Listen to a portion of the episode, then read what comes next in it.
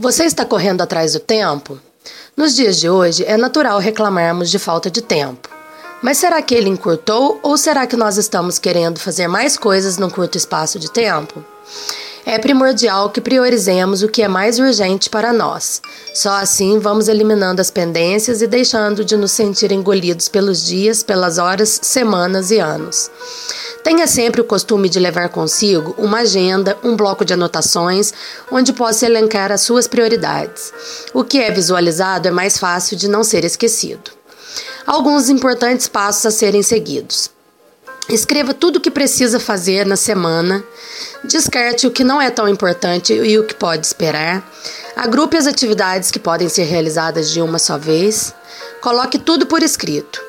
Isso fará com que tenha uma visão do todo da semana, do mês, para não se perder e também diminuir a ansiedade na execução de cada coisa que precisa fazer. Até a próxima dica, Rada EAD.